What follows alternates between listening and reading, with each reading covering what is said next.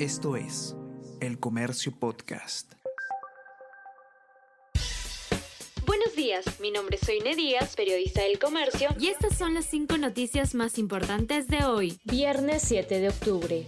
Fiscalía investigó al nuevo Procurador General por caso vinculado a narco. El gobierno de Pedro Castillo dio por concluida la designación de María Caro Ajulca como Procuradora General del Estado, citando una causal de pérdida de confianza. En su lugar, se nombró al abogado Javier Wilfredo León. Sin embargo, en el 2013, este diario reveló que se lo indaga por un presunto fraude a favor de Fernando Ceballos, alias Lunarejo. Especialistas indican que este funcionario carece de legitimidad. Titular de justicia señala que no tiene antecedentes penales.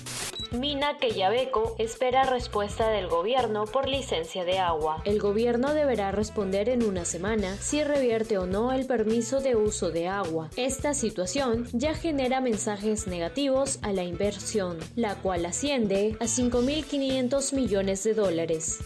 Congreso no alcanza votos para elegir al defensor del pueblo. La mayoría no respaldó a Carlos Castro, Jorge Rioja y Beatriz Ramírez. Comisión tiene hasta 10 días para presentar otra terna confirman que cuerpo hallado en el Colca es de turista belga desaparecida. Tras dos semanas de haber transcurrido el hallazgo, el Ministerio Público a través de la Fiscalía Provincial Penal Corporativa del Pedregal, a cargo del fiscal provincial José Manuel Lazo Paz, confirmó que los restos óseos encontrados en el cauce del río Colca, en Guambo, pertenecen a la turista belga Natacha, desaparecida en enero de este año.